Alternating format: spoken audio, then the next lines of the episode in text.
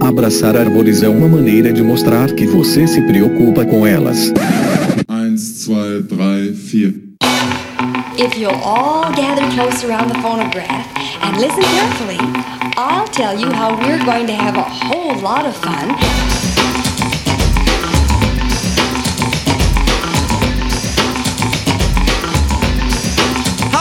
Howdy! Aqui é Fernando Lima e este é o Desabraçando Árvores, um bate-papo sem firula sobre ecologia e conservação, a vida, o universo e tudo mais. E eu estou aqui diretamente de Atibaia, São Paulo e venho lhes apresentar, senhoras e senhores, ninguém mais, ninguém menos que o professor doutor Ricardo Galvão, ele que possui graduação em Engenharia de Telecomunicações pela Universidade Federal Fluminense, mestrado em Engenharia Elétrica pela Universidade Estadual de Campinas, doutorado em Física de Plasmas aplicada pela Massachusetts Institute of Technology, o MIT, e livre docência em Física Experimental pela Universidade de São Paulo. Ele é professor titular aposentado do Instituto de Física da Universidade de São Paulo. Ele foi diretor do Centro Brasileiro de Pesquisas Físicas, diretor do Instituto Nacional de Pesquisas Espaciais, presidente da Sociedade Brasileira de Física e membro do Conselho Científico da Sociedade Europeia de Física. É membro da Academia de Ciências do Estado de São Paulo e da Academia Brasileira de Ciências. Ele é autor e colaborador em mais de 200 artigos científicos publicados. Ele ganhou em 1984 o prêmio do Centro Internacional de Física Teórica, o ICTP. Em 2008, comendador da Ordem Nacional do Mérito Científico. Em 2015, a medalha Carneiro Felipe. Em 2019, o Nature 10 da revista Nature, ou seja, os 10 cientistas mais influentes segundo a revista Nature. Em 2020, o prêmio Trip Transformadores da revista Trip e 2021 o prêmio da Liberdade e Responsabilidade Científica da Associação Americana para o Avanço da Ciência e atualmente candidato a deputado federal por São Paulo.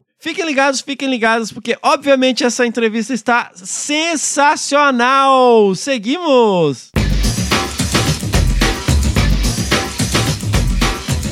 Pessoal, vamos aqui rapidamente para os nossos jabás. Sigam lá nas redes sociais, no Facebook, o Desabraçando Árvores Podcast, no Instagram, o arroba Desabrace, no Twitter também, o arroba Desabrace. E somos um podcast, um não, quatro. Sigam lá os nossos quatro podcasts, o Desabraçando Árvores, o Que Bicho é Esse, o Que Bicho é Esse Crianças e o Cadernos de Campo lá no Spotify, na Amazon, no Orelo e na Apple Podcast. Se inscrevam no Google Podcasts ou no Cashbox e favoritem no Deezer para não perder nenhum episódio. Lembrando que se você ouve lá no Spotify, deixe lá cinco estrelinhas na avaliação pra gente, porque isso nos ajuda e nos deixa felizes e cotetes. Hey, that's something everyone can enjoy. Pessoal, este é um projeto independente que se sustenta literalmente a partir de um grupo absolutamente maravilhoso de apoiadores e apoiadoras que abraçaram o Desabraçando né, na nossa campanha de crowdfunding lá no apoia.se barra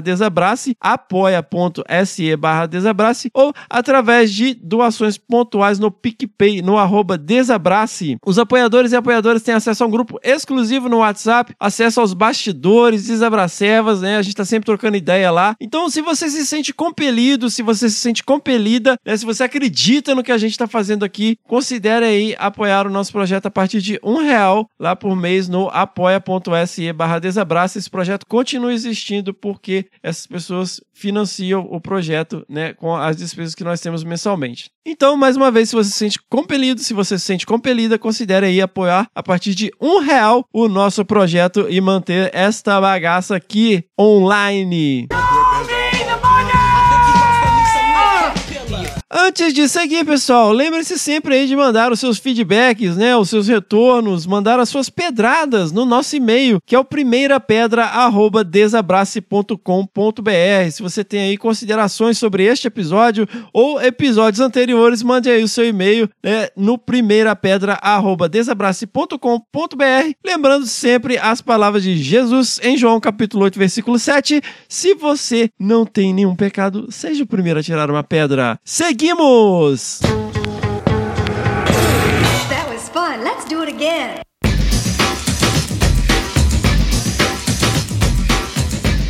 Então estamos aqui, né, com ninguém mais, ninguém menos que o maravilhoso professor Ricardo Galvão. Seja muito bem-vindo, professor. Muito obrigado, Fernando, pelo esse convite. Uma satisfação estar contigo nessa gravação. Professor, eu como estava falando aqui, né? Vamos começar do começo. Eu sei que o senhor é mineiro de origem, né? É, eu nasci em Itajubá, no sul de Minas, né? Eu nunca morei lá, via, ia muito nas férias, né? Porque meu pai, ele é de Botucatu, em São Paulo, mas ele fez a escola de engenharia em Itajubá, né? Então foi lá que ele conheceu a minha mãe. Então eu, praticamente todos os meus irmãos, fora uma irmã, nascemos em Itajubá. Ela sempre ia lá e, e, eu passava muitas férias em Itajubá, metade das férias em Itajubá, metade das férias em Botucatu, no sítio do meu avô paterno. Então senhor teve essa infância mais é, paulista, né, vamos dizer? É, eu sou um café com leite, como se dizia antigamente.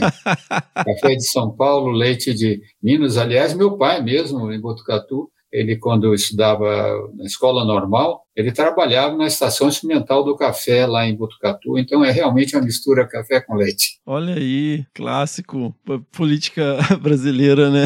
Referência aí. Professor, é, como que foi o contato do senhor com a ciência, né? Estricto senso, já que o senhor é da física, vamos colocar dessa maneira. Essa é uma pergunta bastante interessante, Fernando. Até os 11 anos, né, eu morei em São Paulo eu tive a oportunidade de fazer um, uma escola primária pública, né, de excelência. Eu estudei no Instituto de Educação Caetano de Campos. Até interessante, um, um colega de no primário foi o Emerson Fittipaldi.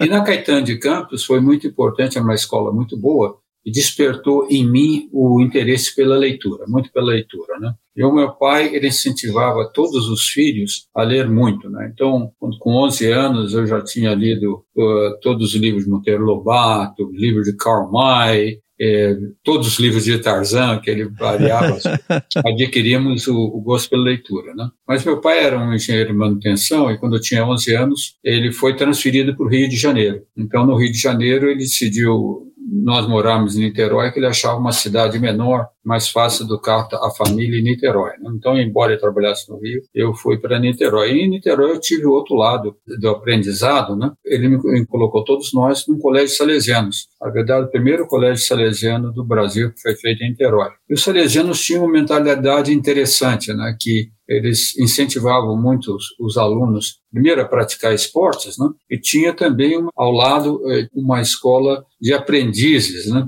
aprendizes de uh, gráfica, parte uh, de marcenaria, etc., já começou a despertar por isso. Bom, eu uh, era, tinha facilidade em matemática, e na minha época todo mundo fazia matemática e dizia, vai, e vai ser engenheiro. Né?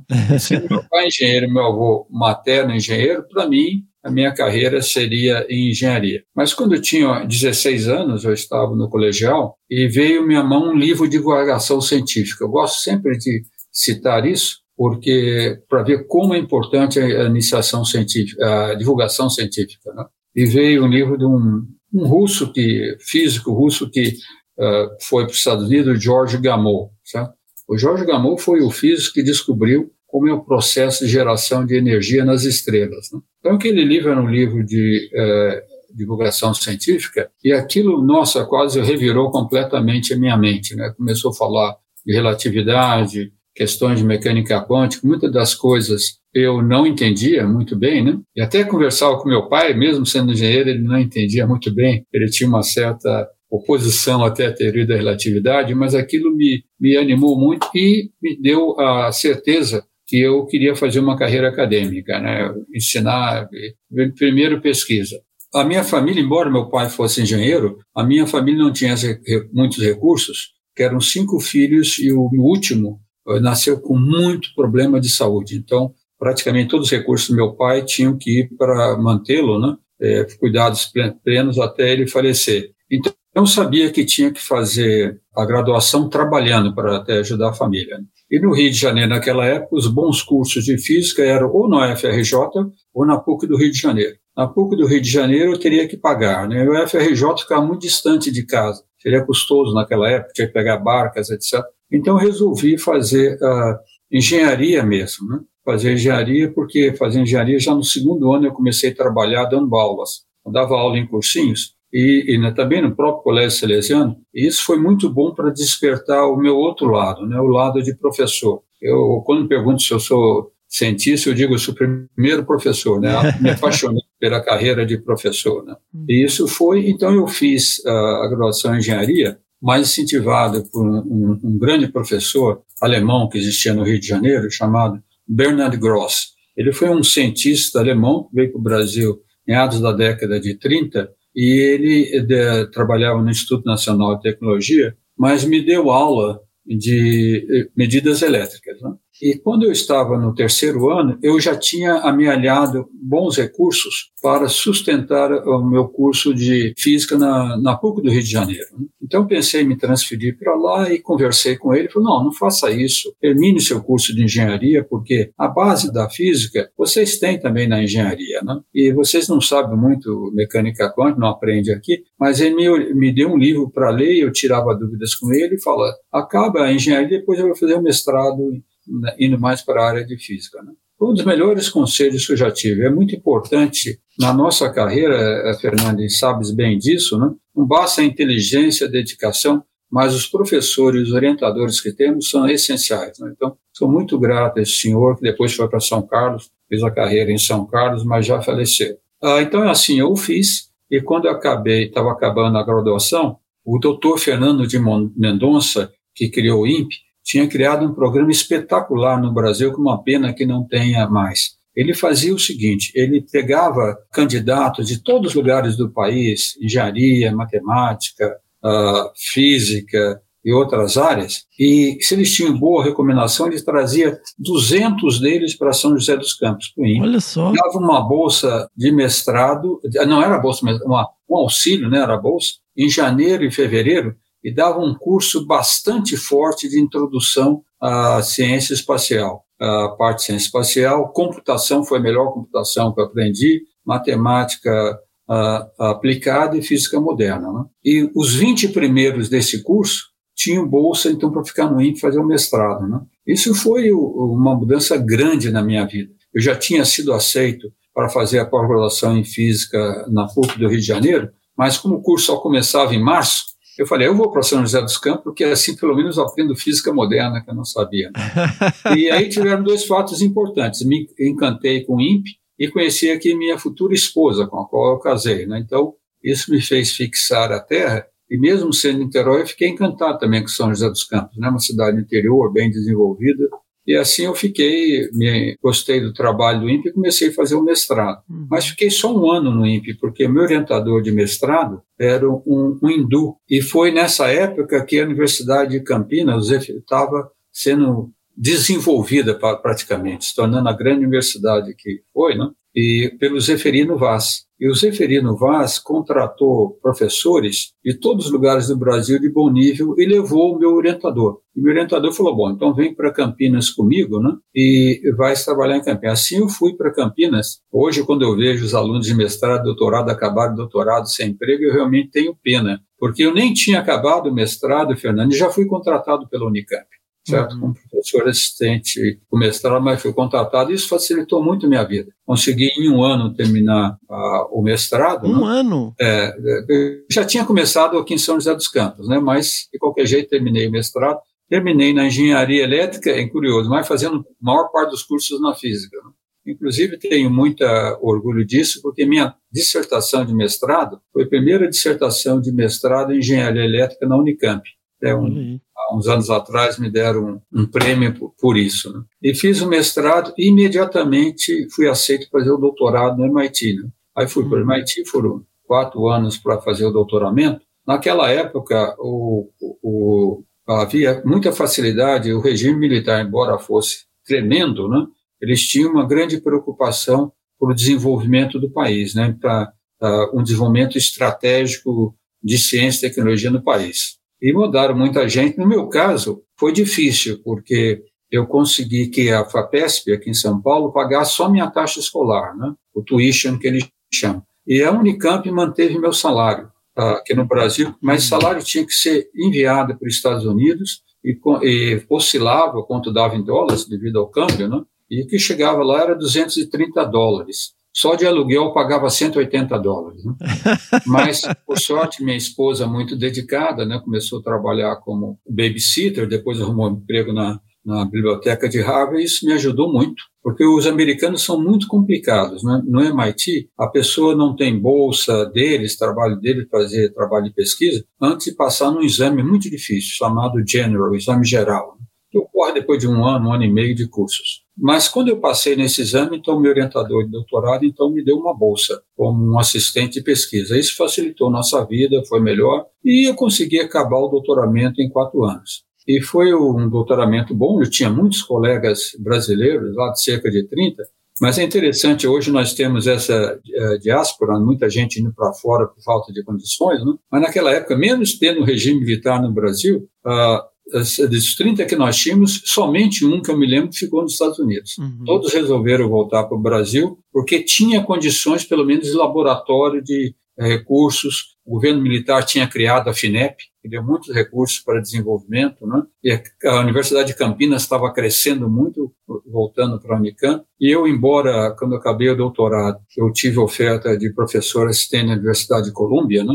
Meu orientador nunca compreendeu por que, que eu não aceitei, mas porque eu achava que eu tinha um compromisso moral com o nosso país, né? assim como vários outros colegas. E assim foi minha vida, eu voltei, eu fiz, uh, continuei trabalhando na Unicamp, Voltei para a engenharia elétrica, mas depois de dois anos passei para a física. E em 1983, 82, minha esposa passou num concurso público de professor e foi efetivada em São José dos Campos. Como ela já era daqui, eu resolvi voltar para São José dos Campos. Então, o que eu fiz? Eu fiz o concurso de professor de, de livre docência na USP em 1983, pedi transferência para a USP em tempo parcial em tempo parcial na USP, né? E aceitei vir trabalhar em tempo integral, mas sem dedicação exclusiva, em São José dos Campos. Primeiro no CTA, quatro anos, depois fui para o INPE. Fiquei no INPE até 1991, trabalhando, mas em 91 meus filhos já eram grandes, etc. Resolvi fazer concurso na USP para professor titular, me tornei professor titular, e passei para a USP em tempo integral. Eu queria voltar um pouquinho, porque assim, no período do mestrado do senhor e do seu doutorado, a gente está falando também do auge da corrida espacial, né? Um momento com muito incentivo a, a esse tipo de pesquisa. É, é, pós Segunda Guerra, né, início de Guerra Fria. Então, assim, quando o senhor fala que foi para o MIT, que assim, né, embora a gente está falando rapidamente, MIT não é uma terça-feira qualquer, né? É um dos maiores centros de referência em tecnologia do mundo. É, como que foi essa ida? O senhor já tinha experiência fora? Que eu, eu gosto também de colocar as coisas em contexto, porque hoje se eu quiser entrar aqui na internet e ver como que é uma application para ir para o MIT, é tudo online e tal. E nessa época, imagina, era tudo por correspondência, né? Você tinha que mandar um, application, uma carta, um pedido, uma solicitação pelo correio, esperar o retorno e tal. Como que foi esse processo, assim, no lado mais pessoal, em detalhes, assim? Foi bastante difícil, Fernando. Naquela época tinha menos informação, né? Mas nós já sabíamos que uh, as coisas tinham que ser feitas, né? Então, é, meus colegas que faziam mestrado comigo, né? na Unicamp, por exemplo, éramos três que trabalhavam juntos. Um foi, eu fui para MIT, dois foram para Cornell, na verdade. Né? Então, nós já discutimos a necessidade de ir para o exterior, porque os cursos de pós-graduação no Brasil não estavam tão bem consolidados como estão agora. Né? Então, é, toda a informação vinha procuravam pelo correio, né? E para mim foi muito difícil, porque uh, eu não falava bem inglês, né? Mas por sorte tinha um orientador uh, hindu que falava comigo em inglês e isso ajudou, né, a estudar. Mas estudei fortemente inglês, muito mesmo, até para escutar em inglês. Uh, compravam até disco, né? Esses discos preta para escutar, para aprender, né? Eu lembro-me até de um dos meus colegas que comprou um livro que nós estudávamos muito, é, todos os, os, os, erros que você pode fazer em inglês, né? E uma vez fomos falar com um professor que nos ensinava inglês e ele disse ao meu colega, eu estou muito satisfeito contigo. Aprendesses todos os erros em inglês. Agora vamos aprender as coisas certas. então, foi muito difícil e nós tivemos também que fazer, então, aquele teste de inglês como a, a TOEFL, né? Uh. Test of English as a Foreign Language, foi muito difícil, mas eu tive uma boa marca. Eu consegui tirar uma boa marca. E eu tive também a sorte de meu orientador, o Essindu, tinha sido professor na própria Universidade de Cornell. E os americanos levam muito em conta a carta de recomendação, né? em como ele, se a carta de recomendação veio de alguém conhecido. E como veio de alguém conhecido, então eu fui aceito. Foi uma surpresa, né? Fui aceito no MIT, em outras universidades, em Stanford, etc., mas dei preferência naturalmente ao MIT pelas próprias razões que desse. Né? E a vida lá foi extremamente competitiva, né? porque a vida nos Estados Unidos é extremamente competitiva. E eu pude, o que me uh, deixou satisfeito é ver que, na verdade, a base que eu tinha tido no Brasil foi suficiente para eu encarar todos esses desafios. Né? Então, às vezes, quando critico o sistema brasileiro, pelo menos naquela época, não era tão ruim assim, porque eu consegui enfrentar. Né? E, e, meus colegas americanos até ficavam surpreendidos que eu procurei aproveitar o máximo possível. Eu fiz o seguinte, eu falei, embora eu vá fazer minha tese, queira ser doutorado, eu tenho que aprender o máximo possível aqui. Então eu pegava o maior número de cursos possíveis e já escolhia os cursos que eu ia tirar A os cursos que eu ia te deixar para B, porque na questão de estudo é que os americanos, na, na ciência exata, uma quantidade imensa de exercício, né? imensa, que tomaria o tempo todo se eu fizesse muitos cursos e eu tinha que fazer a tese também. Então eu fiz o seguinte, esses cursos eu vou tirar B, não faço todo exercício. O outro eu vou tirar A. E aí meus colegas americanos ficavam surpresos, né? Falaram, mas como é que você não quer tirar? Então ele falou, oh, isso não é importante para mim, não é a nota, eu quero o conhecimento. Alguns ficavam surpresos, mas foi uma estratégia correta, porque isso me deu a possibilidade de conhecer muito, muito mais do que a minha tese, um conhecimento muito mais amplo, que acabou sendo muito útil na minha carreira profissional. E o senhor fez doutorado com física de plasmas. O meu doutorado foi engraçado, né? Eu fiz na área de física. O sistema americano, o Fernando sabe bem, ele é um pouco uh, bastante diferente, pelo menos na área de exatas, do brasileiro, né?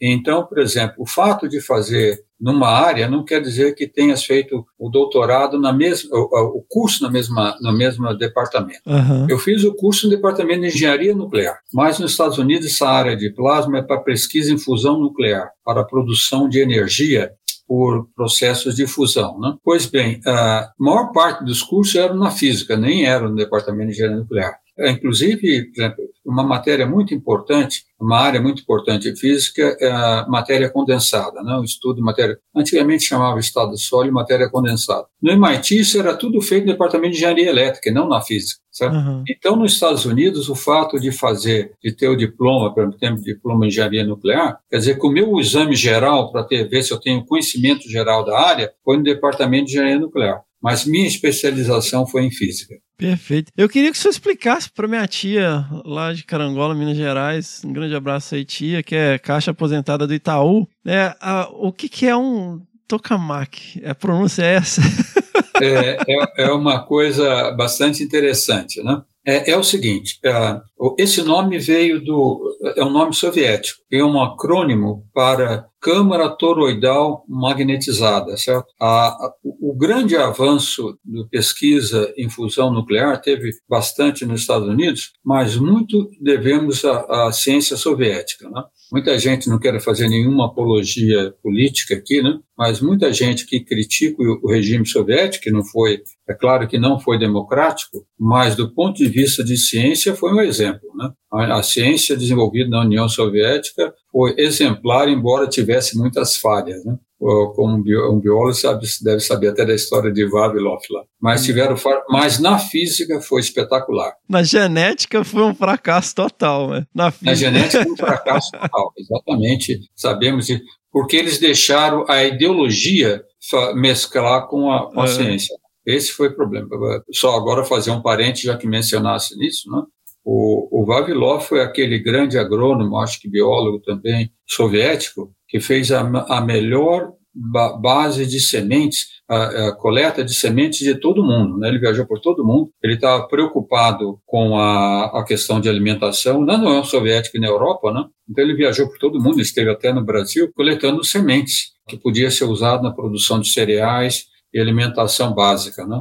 Então, em meados da década de, do século passado, ele tinha a maior coleção de sementes de todo mundo. Acho que era 200 mil espécies espalhadas em alguns lugares da União Soviética. Mas um aluno dele, eu acho que foi aluno até de doutorado, né, era muito extremista na questão política. Né? Uhum. Então, ele dizia ele era contra a, a genética, inclusive, era a, as pesquisas que Vavilov fazia, porque disse que era uma ciência burguesa e não teria sentido fazer aquilo, porque o próprio regime soviético ia resolver o problema da, da fome. Né? Então, o regime comunista iria resolver o problema da fome sem a ciência. Esse era o argumento dele. Infelizmente, Stalin deu ouvidos a ele. Né? Uhum. Mandou prender Vavilov e o condenou à morte. Mas, na verdade, ele foi preso e pouco depois a, a pena dele foi convertida para pena perpétua, né? não morte, mas ele morreu de inanição na prisão em cerca de um mês. É a mesma coisa que a pena de morte, né? Você mandar para um gulag. né?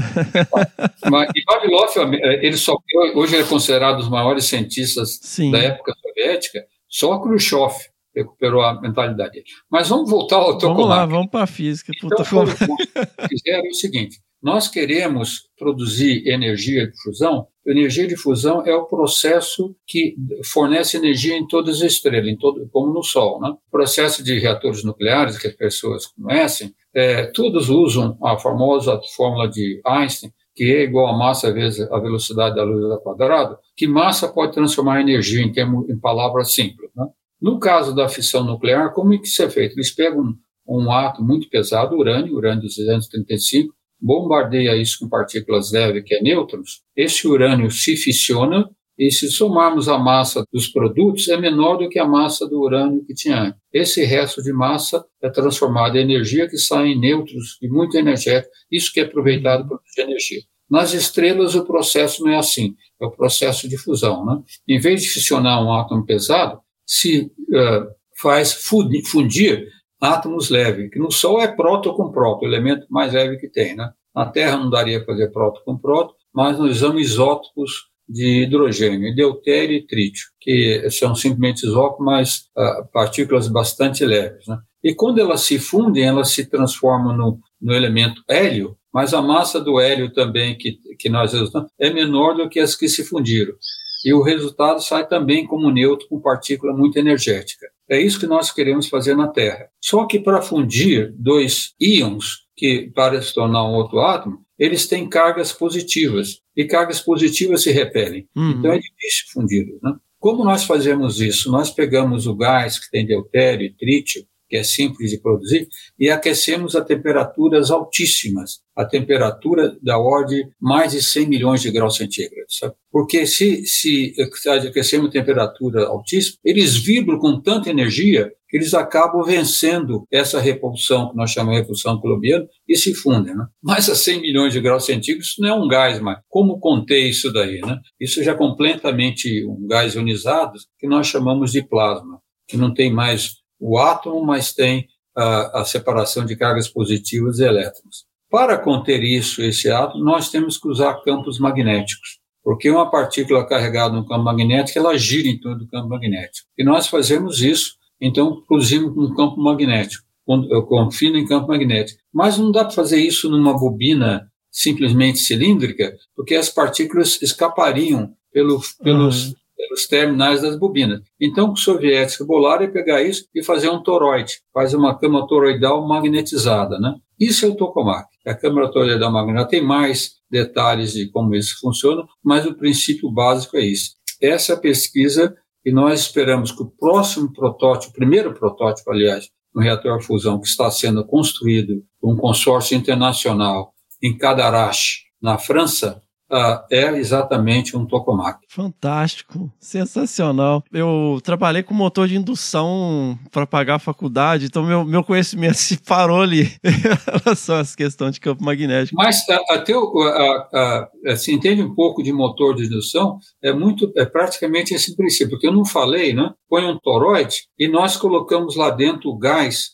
que é hidrogênio com seus isótopos, né? E como nós aquecemos violentamente? Nós fazemos o seguinte: nós temos que fazer uma corrente elétrica altíssima dentro uhum. dele. A minha máquina no, em São Paulo, que eu trabalho, meu laboratório, são 100 kA de corrente. Mas nessa máquina que, lá, que é avançada a produzir fusão, são da ordem de mega amperes de corrente. 10 mega corrente altíssima, né?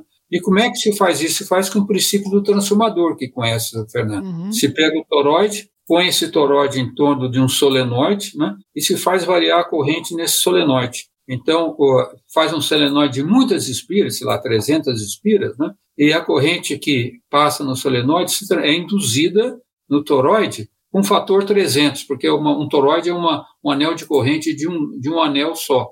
Então tem um fator de transformação entre então aumenta fortemente a corrente. É exatamente uma máquina de indução. A, a uhum. ciência soviética uh, se caracterizou na física por ser simples. Os conceitos mais simples possíveis procurados sempre empregar. Muito bom sensacional. Eu fiquei fascinado. Falei, nossa, como explicar isso, né? Fantástico, porque é, é algo que é extremamente complexo, mas foi o grande foco, né, da pesquisa do senhor, que eu acho absolutamente sensacional. Então, voltando lá, né, o senhor concluiu o seu doutorado no MIT, você estava já num processo ali, voltando para São José dos Campos, e, e, o que veio depois? Então, uh, como eu disse, eh, em 82, na verdade, eu vim para São José dos Campos, comecei a trabalhar na USP em tempo parcial, né? E primeiro no CTA, em tempo integral, e depois no, no INPE. No INPE eu trabalhei de 1986 a 1991, né? Mas teve um intermédio aí que eu fiz uh, mais um estágio. Uh, eu, não, eu não falei, mas quando eu ainda estava na Unicamp, né, de meados de 78 até final de 80, eu fui também uh, pesquisador visitante na, na Holanda. Né? Trabalhei no laboratório holandês, Nieuwegein, que quer dizer, né, traduzir isso daí, quer dizer nova cidade, porque eu morava, né, um laboratório. E eu fiquei apaixonado pela, pela ciência holandesa, né? porque eu estava acostumado nos Estados Unidos, ciência muito forte, mas muito competitivo o tempo todo, os, os holandeses, é, eu vi uma ciência também competitiva, né? mas que procura se aprofundar cada vez mais. Os holandeses que eu trabalhava com ele não tinha essa loucura americana de publicar artigos o tempo todo. Né? Eles se preocupavam de publicar trabalhos mais aprofundados. Isso foi muito importante para mim. Eu trabalhei no laboratório, né? era muito bonito, num castelo, né? Que chamava Reinhausen, quer dizer, a, o castelo, a casa do Rio Reno. Né? Então foi uma experiência espetacular e me deu muito mais uh, inserção na ciência uh, europeia. A Holanda é pequena, então tinha muito contato e foi um país que eu gostei muito, até me influenciou na minha ideologia política, que eu não pensava tanto. Né? Quando eu era estudante, é verdade que nós, eh, devido ao regime militar, éramos mais de esquerda, eu fui não filiado oficialmente, mas trabalhei pela Juventude Universitária Católica, né? Então já tinha um interesse nas questões mais sociais. Mas na Holanda me mostrou, do ponto de vista, vamos dizer, ideológico, né? Como que era possível uma o chamado socialismo democrático europeu, né? Se preocupar com as coisas do avanço social, né? Mas também sem matar a iniciativa privada, uhum. incentivando. Isso foi muito importante na minha formação do que eu penso que é correto hoje do ponto de vista político. Né? E do ponto de vista científico, eu acabei tendo muito contato bom. E aí eu voltei para o Brasil, né? Então eu fui para a Unicamp e depois eu vim para São José dos Campos, trabalhei no INPE, como falei, de 86 a 81, né? a 91. Uhum. Nesse intermédio também aconteceu o seguinte, em, em 1900 e, em, nove... em 1988, eu fui trabalhar no maior laboratório do mundo de pesquisa em fusão nuclear, que é o, um tokamak chamado JET, que fica em Culham. Culham é em Oxfordshire, no Reino Unido. Né? Esse uhum. é um, uhum. um, um laboratório europeu. E eu, fiquei satisfeito, porque tanto na Holanda como na, no laboratório europeu, eu fui contratado por eles. Eu não fui como professor visitante, pesquisador visitante, e não com bolsa do Brasil, né? E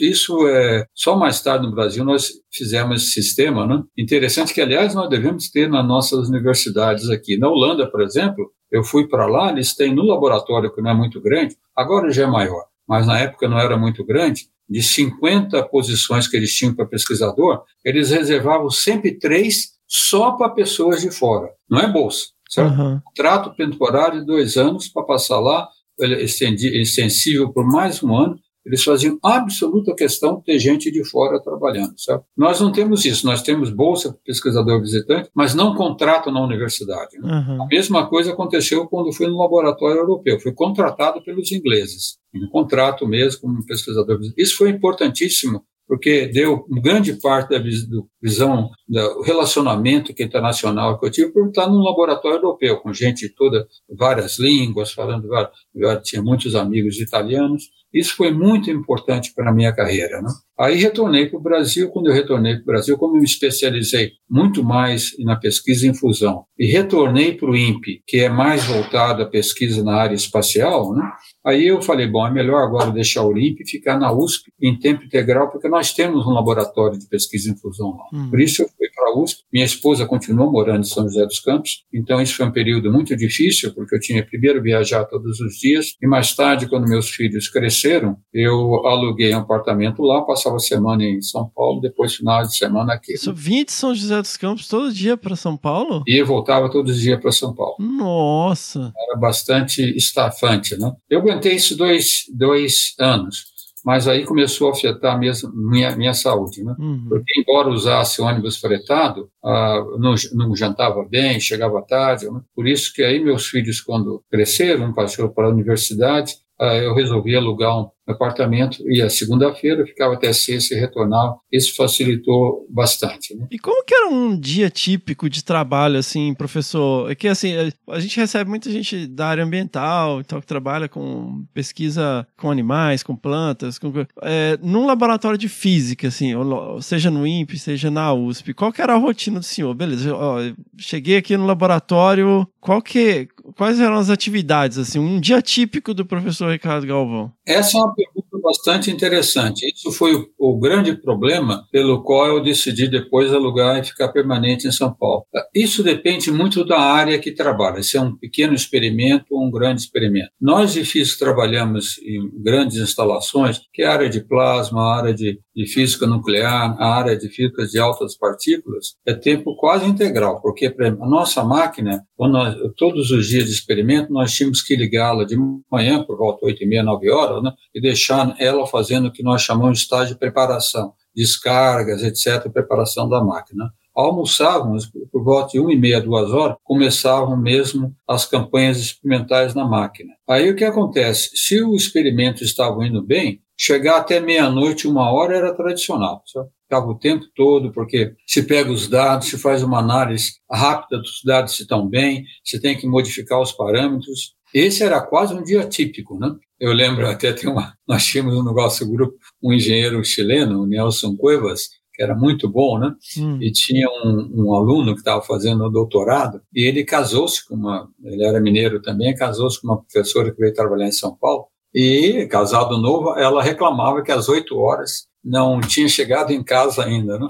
E ele falou, esse Nelson Coelho falou, olha, tens que trazer tua esposa para cá e jantar e ficar aqui para ela aprender o que é a vida de um físico. Né? Era, essa era a rotina. Isso era tinha, claro, os intervalos que eu era professor, tinha que dar aula, ia dar aula, fazia intervalo. Então, esse era o dia normal, geralmente ia até quinta e sexta-feira de manhã, sexta-feira à tarde, ou às vezes na segunda tarde, segunda de manhã, aliás, nós não fazíamos experimentos, porque tinha reunião de todos os experimentais, no nosso grupo, e dos teóricos, tínhamos teóricos no grupo também, né, que vinham os dados para fazer os ah, modelos, etc., para trabalhar nas publicações, ver o que tinha que fazer melhor.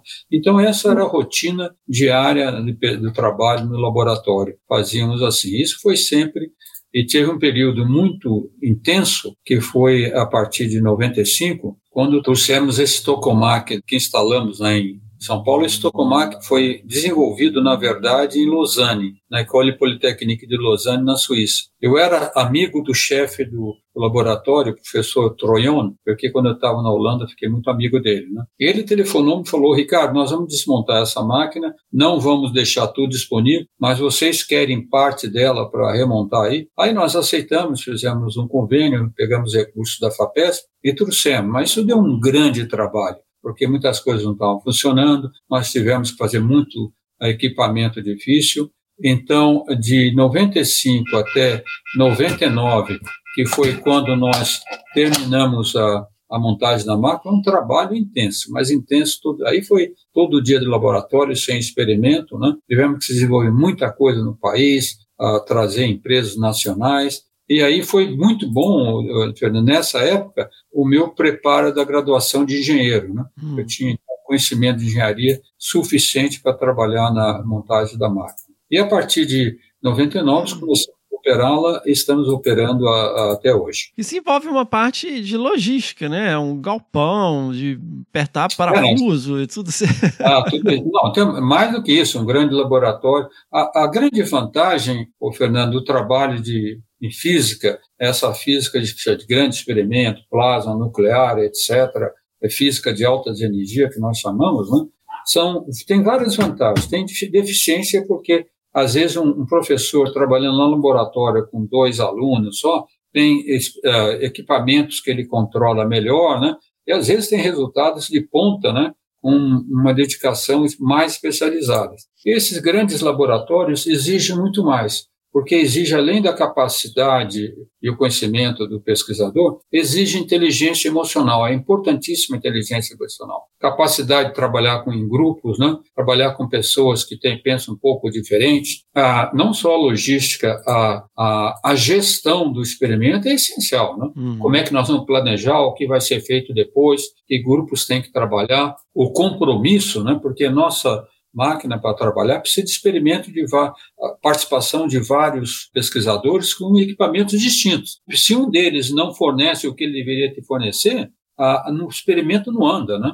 Então essa capacidade de articulação, etc, é muito importante. Por isso que os, os, os físicos do CERN, por exemplo, né, tem grande demanda até na empresa privada, nas indústrias privadas. Você sabe, por exemplo, que o www foi criado por um pesquisador do CERN, certo? Até ganhou, ele foi, é, se tornou Sir pela rainha Elizabeth, porque ele criou o www. Ele, para quê? Porque ele queria fazer a conexão dos experimentos do CERN com os vários pesquisadores do mundo todo. Ele que desenvolveu isso. Então, mesmo nesses grandes experimentos, ciência básica, as consequências úteis para as sociedades sempre afloram, né? Sim. Porque eles estão sempre na fronteira do desenvolvimento científico e tecnológico. Fantástico, fantástico, professor. E aí nós estamos lá na, na USP, então? É, então, na USP, então, eu continuei trabalhando na USP, né?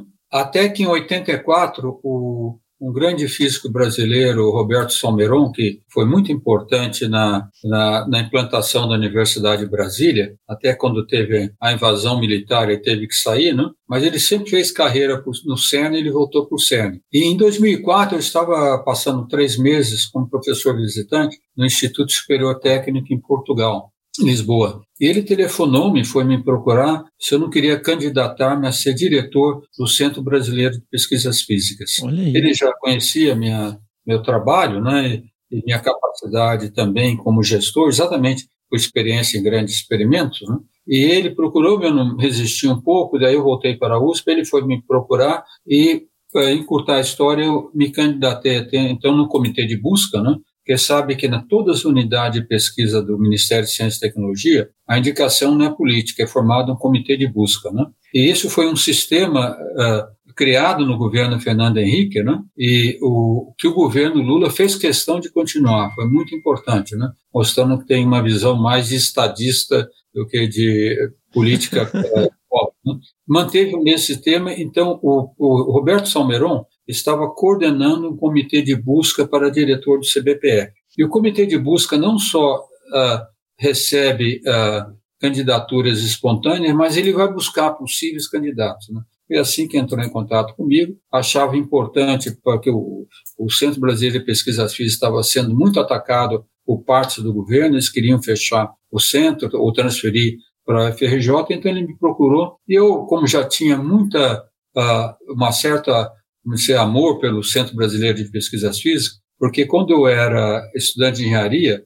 eu fiz o meu curso de eletrônica exatamente nesse centro, né? ia lá fazer curso. Então eu resolvi me candidatar e assim me candidatei e fui escolhido. Né?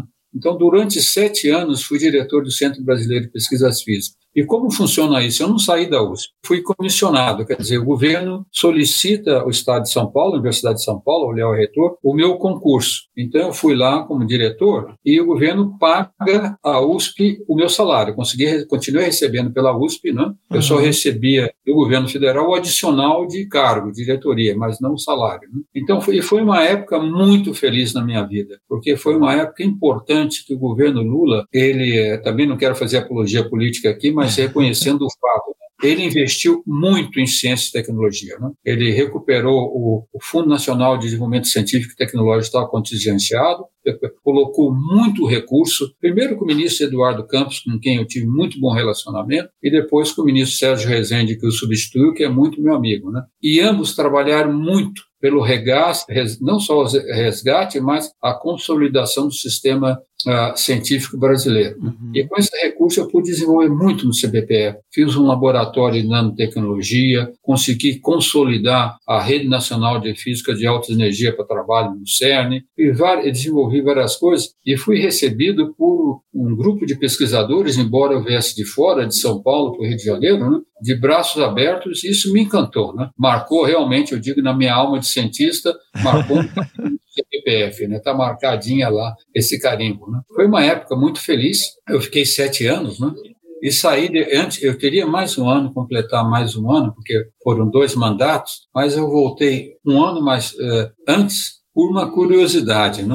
Nesse período, o, o Brasil foi convidado pela, pela União Europeia para fazer parte integrante, ser um dos, dos membros para desenvolver, desenvolvimento desse reator de fusão que está sendo construído em Cadarache, chamado ITER. Então, teve muita discussão sobre isso, e teve uma visita, então, do, da, da é, ao Brasil, ao Lula, e convidou o Brasil a fazer um acordo de colaboração com a União Europeia, na verdade, a Euratom, no estudo de, de fusão nuclear. Né? Eu, como diretor do, do CPPF, era também uh, pesquisador na área, eles me colocaram na comissão para detalhar esse acordo. Então, fui várias reuniões em Genebra, etc., né? e assinamos o acordo e, definimos os compromissos específicos do que nós iríamos fazer. Né? E dois desses compromissos foi, inclusive, eu que elaborei com meus colegas uh, europeus, inclusive o professor Carlos Varandas de Portugal. Uhum. Ora, o acordo foi assinado, aí vem o problema do Brasil em colaborações internacionais, Fernando. O acordo foi assinado, mas no Brasil teria que ser ratificado pelo Congresso Nacional, como teve que ser ratificado por todos os países europeus. Eu não lembro quantos países eram da União Europeia na época, mas eu creio que 22. Foi ratificado por todos em questão de três meses. No Brasil não foi ratificado, ia para o Congresso, não andava, etc. E meus colegas europeus cobrando, os colegas mais especializados. Né? Olha, vocês não vão trazer o que vocês prometeram, né? Porque e, e, o governo assinou e não colocou recursos e não ratificou tão, tão rapidamente. Né? Então eu fiquei, dizendo claramente, envergonhado. Então o que eu falei, eu vou fazer o seguinte, eu vou sair, deixar um ano antes, voltar para São Paulo, porque em São Paulo eu posso fazer um projeto FAPESP para ter recursos para uh, fornecer os equipamentos que nos prometeram. Então por isso saí um ano antes.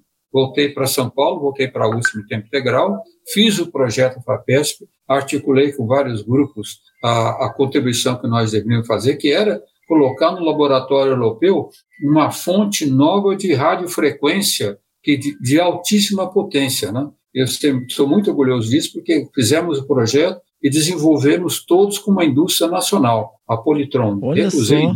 E os, esses amplificadores, são seis amplificadores, estão lá no laboratório europeu funcionando. Né? Por isso eu voltei para São Paulo. Né? Não fiquei mais um ano no CBPE. Então o senhor, o senhor saiu da diretoria e desenvolveu um projeto para honrar o compromisso que o Brasil tinha? Compromisso que nós tínhamos assumido. Certo? Em São Paulo, eu pude ter esse recurso da FAPESP e apliquei também para um projeto de colaboração Brasil-Europa, que tinha dinheiro europeu, para pagar as viagens dos pesquisadores brasileiros que tinham que ir na, lá nesse laboratório europeu chamado JET para fazer as coisas funcionar. Né? Foi uma decisão correta porque foi desenvolvido o que nós prometemos, tá, está funcionando e cumprimos nossa obrigação e até hoje os europeus reconhecem que nós cumprimos o nosso compromisso. Né? Não, eu Por queria isso... só que enfatizar isso, que o senhor fez um, um movimento estratégico a sua vida pessoal para honrar um compromisso do país com a União Europeia. Exatamente.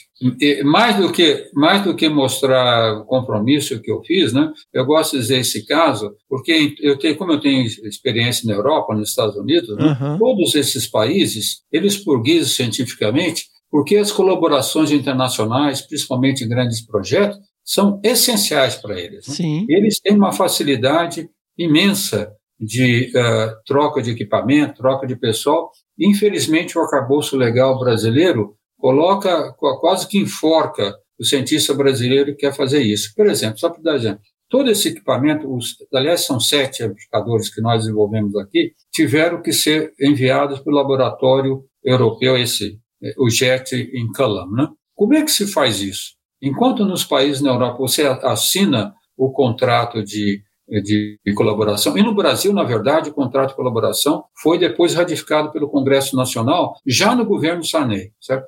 Eu, eu tive consegui ter gente que tinha acesso ao governo Sarney e conseguiram ratificar no Congresso Nacional. Três anos depois, certo? Foi ratificado. Mas mesmo com esse acordo ratificado, para mandar o equipamento para lá, Fernando, nós tivemos que fazer uma exportação temporária. Foi aprovada uma exportação temporária que só dá para manter o equipamento um ano. A cada ano tinha que fazer uma papelada enorme que Nossa. me sufocava para prorrogar mais um ano, certo? E uma vez a papelada para prorrogação eu acho que não foi julgado pela Receita Federal corretamente, demorou um tempo. Eu sei que teve um atraso de um dia para a resposta, para nós conseguirmos que continuasse lá. O equipamento está lá. Sabe o que aconteceu? A Universidade de São Paulo, que é o equipamento pertence à Universidade de São Paulo que mandou, está sendo processada pela Receita Federal, porque houve um dia de atraso nesse processo. Então, veja como é que o Brasil quer ser um cachorro grande, como nós dizemos, em ciência e tecnologia. Né? Essa uhum. questão de colaboração internacional não tem nada que passar pela alfândega, deve ser uma Exato. coisa assim em outros países, não fazer uma exportação temporária. Isso não é só na colaboração. Se no teu laboratório queres enviar um equipamento para consertar no fabricante no exterior, tem que fazer uma exportação temporária, uma papelada enorme. Quer dizer, o cientista brasileiro ainda luta muito para fazer ciência de bom nível aqui. Sim, sem dúvida nenhuma. Então fiquei, eu continuei, né, o projeto continuou, e aí em 2016 Uh, aconteceu o seguinte, eu estava até em Brasília quando foi a presidente Dilma Rousseff aprovou a Lei 13.000, esqueci o nome, quando me procurou o ex-ministro Marco Antônio Raup, saudoso Marco Antônio Raup, foi presidente da Sociedade Brasileira de Progresso da Ciência e diretor do INPE, ministro de, de Ciência e Tecnologia no governo Dilma. Né? Ele procurou-me e pediu novamente para eu me candidatar para ser diretor de uma instituição, de uma unidade de pesquisa do MCT, o INPE. E foi interessante, porque a razão que ele falou que tinha um diretor que era amigo meu, mas parece que havia discussões internas do INPE entre o diretor e o grupo diretor anterior, que também é um amigo meu, muito amigo. Então, havia um problema de um certa, não, é, não vou dizer luta externa, mas um desconforto interno com grupos distintos, né? Então, ele falou, ou ele me disse, Ricardo, como tem já experiência de gestão unidade da MCT, eu gostaria que te candidatasses lá, porque é importante vir uma pessoa de fora que não tem agenda própria, porque isso daí vai ajudar a resolver os problemas internos. Ninguém vai dizer que estás vindo para pre, uh, privilegiar um grupo ou outro, né? E como eu já tinha trabalhado, ele falou, tem experiência no INPE. Aliás, quando eu fui, quando eu trabalhei do INPE de 1986 a 91, ele era diretor do INPE. Então ele sabia já como eu atuava, ficamos amigos. Né? Então eu aceitei essa indicação, me candidatei ao comitê de busca né? e fui escolhido. Aliás, já fui nomeado quando o Gilberto Kassab era ministro de Ciência e Tecnologia. Né? Por isso eu fui o INPE, foi outra experiência, foi outro carimbo marcado na minha alma de pesquisador. Né? Foi espetacular, né? Foi diferente do CBPF, porque do CBPF eu estava trabalhando exatamente na minha área de pesquisa. Uhum. Eu era diretor, mas tinha inclusive meu laboratório de pesquisa. No INPE, não. No INPE eu fui ser só diretor, né? Mas aprendi muito, né? Aprendi, até estou com um colega aqui do lado que eu aprendi muito com ele na questão espacial, questão de satélites, aprendi muito sobre desenvolvimento de satélites, né? aprendi muito sobre a questão ambiental, tinha muitos amigos na área ambiental, fiquei apaixonado pela ação do INPE no monitoramento da Amazônia, aquilo me encantou. Maravilhoso. É espetacular. Né? É. E o mais importante que me aborreceu muito quando eu tive o embate com o presidente Bolsonaro, os ataques que ele começou a fazer ao INPE, é que, Fernando, não havia uma viagem que eu ia ao exterior representando ao INPE que eu não via o INPE ser fortemente elogiado. Né? Todos me tratavam ah, com, do melhor maneira possível, porque a reputação do INPE no exterior fortíssima. Né? E isso realmente me honrava, mesmo como brasileiro. E foi uma experiência muito boa, até que, infelizmente, eu tive um embate com o presidente Bolsonaro.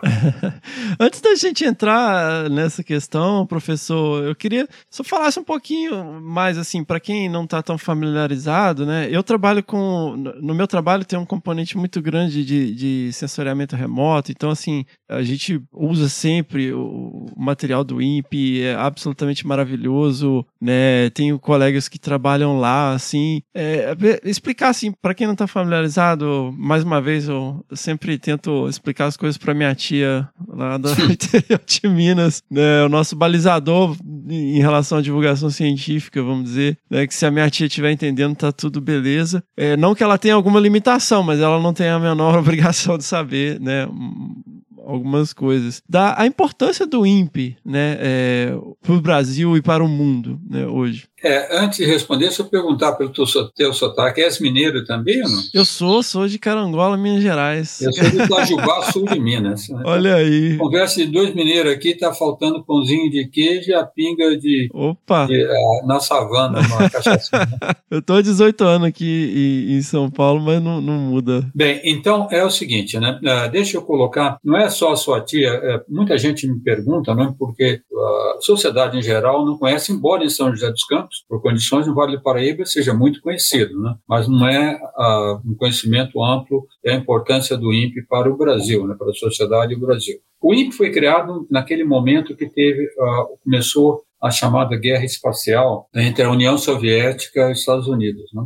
O fundador do INPE, que era um oficial da aeronáutica, ele estava naquela época exatamente fazendo o doutoramento na Universidade de Stanford, nos Estados Unidos. Né?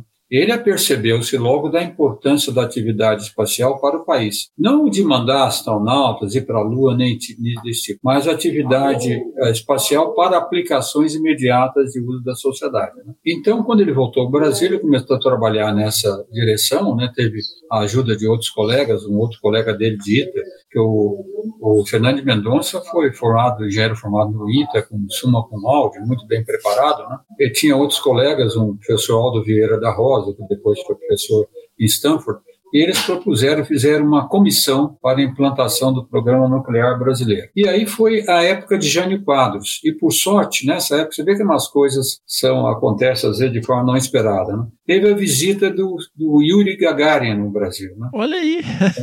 é, visita do Yuri Gagarin no Brasil. E o Jânio, uhum. então, se interessou por isso, né? E apoiou a iniciativa. Né? Então, encurtando a história, é, essa comissão ah, foi criada para implantar o Programa Nacional e depois virou CNAE, Comissão Nacional de Atividade Espacial. Né? O INPE, na verdade, foi formalmente criado como INPE só no final da década de 60. E já no começo da década de 70, os americanos desenvolveram o satélite Landsat, de observação uhum. da Terra, e também até para meteorologia. E o, o Fernando Mendonça, como tinha muito contato com a NASA, contato no exterior, ele e, imediatamente viu a, a, a, importância de trazer, uh, de que o Brasil entrasse nesse programa. Né? Então, ele determinou a construção dessa antena de recepção de satélite em Cuiabá, uma outra sede do INPE, Cuiabá, porque é o centro geométrico da América Latina, né? e conseguiu colocar o, o Brasil como um dos usuários do Landsat. Inclusive, as primeiras reuniões do Landsat era formada por representantes só Estados Unidos, Canadá e Brasil. Né? Uhum. E, além disso, eu mencionei que o meu orientador no INPE era hindu, ele tinha muito contato, uma amizade pessoal com o principal pesquisador hindu que implantou o sistema espacial na Índia também. E com isso ele trouxe muitos especialistas na área espacial da Índia, em ciência espacial, pesquisa. Esse pessoal foi muito importante para consolidar o INPE. E, ao mesmo tempo, ele conseguiu muitas bolsas da NASA e do governo brasileiro para mandar estudantes do INPE no exterior fazer doutorado e voltar para o Brasil. Né? Um dos estudantes, inclusive, é compadre meu, esteve comigo no MIT, chegou a ganhar, a, a, a, quando ele terminou o doutorado em meteorologia, ganhou o prêmio do MIT como melhor tese do ano. Olha aí. Outro que mais tarde foi famosíssimo para ver a importância do Brasil, que muita gente conhece, o Carlos Nobre, também era do INPE, uhum. foi mandado ter o doutoramento lá, muita gente conhece o seu nome. Sim, sim.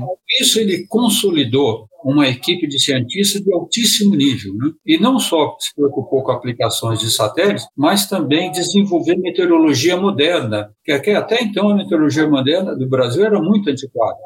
Fazia de meteorologia por satélite, e que isso resultou mais tarde no CPTEC, que é esse centro que tem em Cachoeira Paulista, né, de previsão do tempo e estudos climáticos, que dá dados de meteorologia avançada para todo o país, importantíssimo. E no final da década de 80, uh, o INPE se conscientizou que era importante em um programa a chamada Missão Espacial uh, Completa Brasileira de Atividades Espaciais, que tinha uma parte militar, desenvolvimento de lançadores né, de foguetes, e a parte de desenvolvimento civil, que era satélites. E essa parte de desenvolvimento civil satélite foi atribuída ao INPE. Então, o INPE começou a desenvolver seu, a capacidade de projetar e desenvolver satélites. Né? Aliás, o primeiro satélite feito pelo INPE, né, o satélite de coleta de dados, era muito simples. Se esperava que ele durasse só seis meses em órbita, para que era um satélite primeiro, né? até hoje ele está em órbita operando. Né? Não com todos os seus equipamentos funcionando, que uhum. tempo de deteriorar, mas está funcionando. E, ao mesmo tempo, no final da década de 80, começo da década de 90, o INPE estabeleceu uma colaboração com a China para desenvolver os satélites de observação da Terra. Os CIBERS? É, os CIBERS, né? Hum. Isso foi um programa exitoso porque o Brasil construindo metade dos satélites, a China, colaboração igual, né? e isso foi considerado, inclusive, Fernando, pela ONU, como exemplo eh, mais paradigmático de colaboração exitosa sul-sul na área espacial. Bom, e mais uma coisa que o INPE fez muito importante foi, então, desenvolver o sistema de monitoramento e desmatamento da Amazônia. Isso foi uma iniciativa total do INPE. Envolveu o, problema, o programa PRODES, que começou da a série, vocês conhecem bem, uhum. Temporal de Desmatamento na Amazônia. Né? Essa série hoje é considerada a melhor série temporal de monitoramento de desmatamento de florestas tropicais. E esses dados começaram a já dar problemas. Né? Os primeiros dados em 1988 já deram um pico de desmatamento e o governo Sarney reclamou daquilo, né?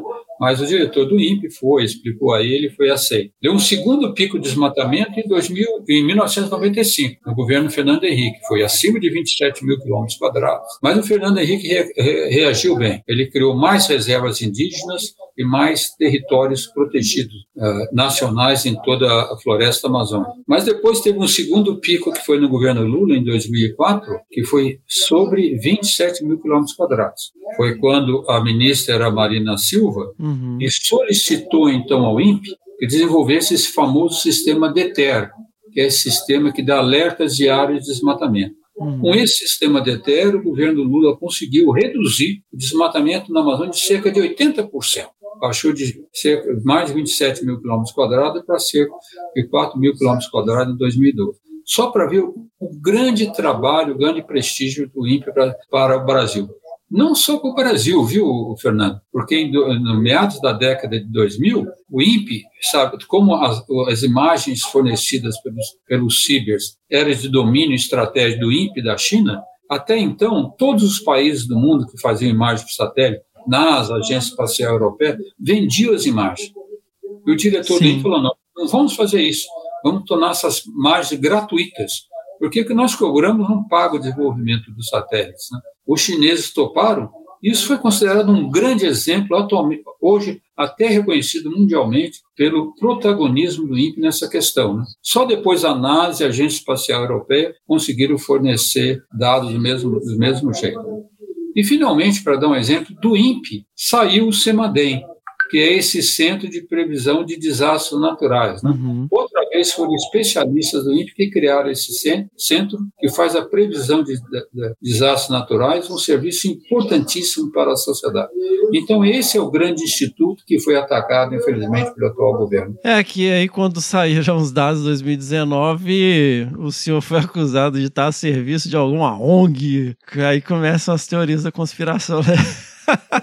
Uma teoria estuda, né? Informacionistas, infelizmente. É porque assim, é, é, aí vamos culpar então o mensageiro, né? E o que foi bastante é, interessante que o, o, senhor, com todo né, a sua bagagem e com todo o, o respeito que o senhor tem internacionalmente, o senhor respondeu à altura e isso ganhou uma repercussão muito grande e que foi, na verdade, uma virada de mesa, né? Porque eu entendo que algo que chamou a atenção de toda a comunidade internacional, inclusive o senhor foi reconhecido pela Nature nesse sentido, de é, chamar a atenção e enfrentar e responder à altura né, a uma acusação esdrúxula, é, como vários cientistas vêm recebendo no mundo inteiro, mas que o senhor deu ali um, uma resposta à altura, e isso marca um ponto de guinada, né? Aonde se, se vê, bom, peraí, vamos, vamos responder as coisas à altura, né? E eu queria a, a impressão do senhor sobre todo esse esse processo, porque, assim, vamos colocar, o senhor chegou numa, num ponto da carreira do senhor que o senhor não precisa de se preocupar em perder um, essa posição ou qualquer outra em nome de aceitar qualquer tipo de, de acusação ridícula como essa, né? É, o que aconteceu, né, eu já tenho falado em várias entrevistas, né, que o ataque do, do presidente Bolsonaro foi contínuo desde que ele assumiu, né, começou é. uh, uh, feita pelo ex-ministro Ricardo Salles, mas começou em janeiro e esses ataques eram contínuos, né, com entrevistas na jornal dizendo que o sistema do INPE não era suficientemente preciso, não dava para fazer ações e uh, tentando coibir, inclusive, as nossas viagens para o exterior, da doutora Thelma Krug, que é vice-presidente do IPCC, uma importância enorme, pesquisadora do INPE, não autorizava as viagens dela, faziam críticas contínuas ao sistema do INPE, porque, é claro, o que ele queria, ele queria desqualificar os dados do INPE, que sempre foram fornecidos de forma independente e com alta respeitabilidade internacional, né? E como o governo tinha a intenção de não fazer nada contra o desmatamento da Amazônia, mineração ilegal, etc., naturalmente o INPE era uma pedra no sapato, inclusive fornecendo os dados de excelente qualidade abertos ao público. Né? Então, o ataque foi muito grande e eu tive até alguns colegas que é do lado do INPE tem a, o DCTA, que é da Força Aérea, que tinha uma certa intimidade com eles, falou, olha, Ricardo, inclusive eu creio que há a intenção do governo interferir no INPE para coibir a divulgação dos dados, talvez até colocando um diretor militar, qualquer coisa. Então isso começou a me assustar, porque se eles colocassem pressão, ia ter um confronto, porque os cientistas do INPE certamente não aceitariam ter os seus dados coibidos, porque é gente de, não só de altíssima qualidade científica, mas de muita honradez científica. Né? Então, eu, quando teve aquele ataque violento nela, na, na entrevista que ele deu à imprensa internacional, né? inclusive é curioso, estou chamando atenção, que a pessoa que fez a pergunta a ele, se os dados do INPE estavam errados, e ele então respondeu que estavam definitivamente mentirosos, porque eu estaria a trabalho numa ONG contrária aos interesses do Brasil, quem fez a pergunta foi o jornalista britânico Don Phillips, aquele mesmo que foi assassinado. Foi ele que fez a Nossa, eu não, não, tinha, não tinha feito essa associação. Foi o Don Phillips? Foi Don Phillips que fez a pergunta. Nossa. Inclusive, quando eu soube da morte dele, eu fiquei realmente com o coração contrito, porque imediatamente associei. Ele conhecia muito, ele fez porque uhum. ele conhecia a Amazônia, né? Sim, sim. Ele estava na Amazônia ele via pessoalmente a Amazônia sendo desmatada, né? Não é. precisava nem dos dados do INPE. Mas foi ele que fez a pergunta. Né? Então, eu, eu, não respondi imediatamente, eu não vi a entrevista dele, só fui ver mais à noite na casa do meu irmão. Fiquei muito aborrecido, mas não respondi imediatamente. Como nós somos mineiros, nós esperamos para soltar a flecha do nosso arco, que é a nossa boca, né? Mas aí eu pensei com calma, falei, realmente esse é um ataque violento e certamente não vai parar por aí. Ele está agora me atacando, esperando que talvez por ataque eu peça, peça demissão, né? Para então colocar alguém no meu lugar no INPE. E aí eu falei, bom, a única maneira de reagir, defender o INPE, a ciência brasileira em geral, é dar uma resposta contundente. Né? Eu tinha sido ah, contactado por jornalistas do mundo todo, mas resolvi dar a resposta a Giovanna Girardi, que era trabalhava na área ambiental no estado de São Paulo, que me contatou, e sempre uma pessoa muito especializada na área ambiental. Uhum. Então, por isso que eu dei aquela resposta contundente, porque eu imaginei, se esse assunto subir à imprensa e for, inclusive na imprensa internacional, vai ser muito difícil o governo continuar pondo mais pressão. Vai ser muito difícil o governo co uh, coibir diretamente a divulgação de dados pelo INPE. Né? E, sob esse ponto de vista, eu acho que eu tomei a decisão correta, porque mesmo o diretor substituto que que, me é, substituiu então, né, o diretor temporário, os dados do INPE continuaram sendo divulgados. Né? Então, isso foi importante para a manutenção da informação à sociedade. E o, aí o, o, governo começou a atacar o INPE de outra forma, na né? redução drástica de salários, não deu continuidade mais à colaboração Brasil-China para desenvolvimento de satélite, cancelou a colaboração internacional, não deu recursos para a construção do satélite Amazônia 2 que estava sendo preparado, e um ataque contínuo dessa forma, né? é, o que está na mão dele, infelizmente. E o INPE hoje está numa situação bastante difícil. Se não tiver monitoramento, não tem desmatamento, né? É igual a, a política do Covid. Se não testar, não tem. Na verdade, um raciocínio deles, viu, Fernando, um raciocínio tosco, porque eh, se ele não der o monitoramento, tem absoluta certeza que a NASA, a Agência Espacial Europeia, até os chineses vão começar a divulgar dados sobre o desmatamento é. da Amazônia. Colocar o Brasil numa situação terrível. Né? A China, por exemplo, monitora toda a Amazônia, o Cerrado, toda a parte floresta do Brasil, uma resolução de 3 por 3 metros com seus uhum. satélites. É só eles quererem divulgar os dados, pronto. Inclusive, quando o, o Bolsonaro disse que os dados do INPE estavam errados, eu fiquei muito satisfeito porque um professor da NASA, um professor da Universidade de Maryland, que trabalha para a NASA e colabora conosco, na, imediatamente publicou nas imprensa americana, nos jornais científicos, todo apoio ao Brasil e falando, dizendo que os dados do INPE estão absolutamente corretos. E um, um, um cientista uh, alemão, do Max Planck, ele pegou os dados de um ano do DETER, comparou todos os dados com o satélite Sentinela da agência europeia e publicou um trabalho mostrando que estavam todos corretos. Né? Então, um governo que tenta esconder os dados desse tipo não sabe nem o que está acontecendo no exterior, é uhum. é muito tosco, né? muito estulto e atrapalha muito o país. Então, depois de, né, desse embate, o senhor voltou a, a USP, né, como professor. Exato, voltei USP como professor. E agora, professor, o senhor é candidato a deputado federal por São Paulo. Exatamente. Olha aí. E pensando na, na jornada do senhor, né? Uma grande capacidade de liderança, né? De interagir com grupos de pesquisa é, em diferentes é, perfis, diferentes países, né? O senhor já é, trabalhou em diversas instituições federais, né? É, o senhor já tem, é, aqui no podcast a gente fala né, sobre conservação da biodiversidade, então eu sempre falo dessa questão dessa capacidade de transitar entre mundos, vamos dizer, né? Da mesma forma que eu tenho que conversar com um gestor de um parque, ou com um prefeito, um vereador, ou com alguém de uma organização não governamental, né? Com alguém de um instituto de pesquisa internacional, eu tenho que ter capacidade de dialogar com essas pessoas. E o senhor tem o pacote completo, né? Além de ser um grande estrategista, né? Que... nas decisões né, que, do senhor. Então, assim, é, por mais que soe como uma grande mudança, parece muito natural partir para a influência de políticas públicas de uma maneira mais direta, vamos dizer. Né? E eu fiquei muito feliz quando vi a candidatura do senhor, embora a gente tenta manter um pouco distante do podcast algo tão explícito, né? Mas de ver um, um cientista, né, com uma formação impecável, com uma carreira impecável, que não precisaria, em tese, né, disso nesse momento, se propor né, a, a isso, a influenciar a, políticas públicas, a influenciar a gestão do país de forma a melhorar o processo de decisão, a trazer a ciência para o processo de decisão, então, assim, como que é? O senhor sente isso como uma transformação ou como um, parte de um processo, simplesmente um diferente patamar de gestão, de influenciar políticas em benefício da ciência e da tomada de decisão em políticas públicas? É, é uma grande transformação, Fernando. A pessoa que tem uma carreira acadêmica, né, passar por uma carreira política, não é uma, uma transformação trivial, né?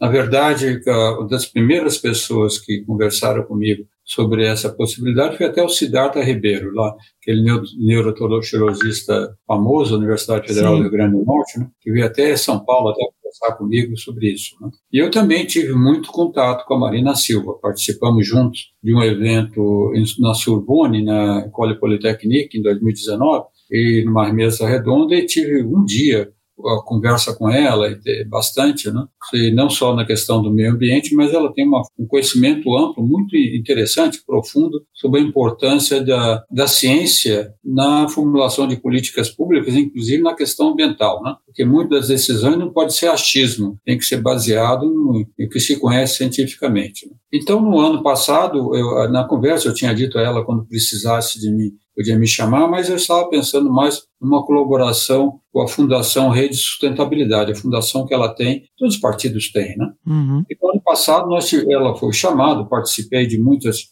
ah, de algumas ah, discussões nessa fundação e no final do ano ela convidou-me então para ser enfiliar-me ao partido e candidatar-me a deputado federal exatamente por aquilo que eu tinha dito, que eu acho não basta nós da academia ficarmos mais pedindo recursos para desenvolver nossas pesquisas. Nós temos que participar uh, de uma forma concreta, assertiva, né? de introduzir a ciência na formulação de políticas públicas. E para isso, para isso temos que atuar na, na, na Câmara e no Senado também, se possível. Né? Então ela convidou-me, demorou um pouquinho para eu acertar, porque é uma mudança drástica, a campanha política não é fácil, eu, eu sou novo nessa área, estou aprendendo, né? é bastante complicado, mas eu tomei como missão, porque não só eu, tem vários colegas de outros movimentos, movimentos cientistas engajados, começou aqui em São Paulo, o também o movimento a Educação e Ciência para a recuperação do país, que vários professores, ex-reitores de vários lugares do país, de vários partidos, que se conscientizaram dessa necessidade